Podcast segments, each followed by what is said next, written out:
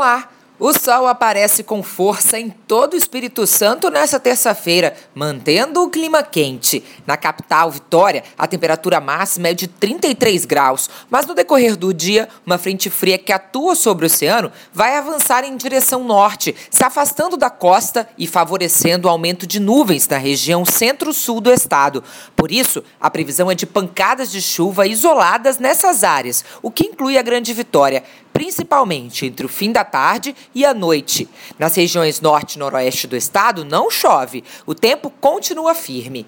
Para ficar por dentro das informações sobre o tempo em todo o estado, fique ligado na programação da TV Vitória e da Rádio Jovem Pan. Até amanhã!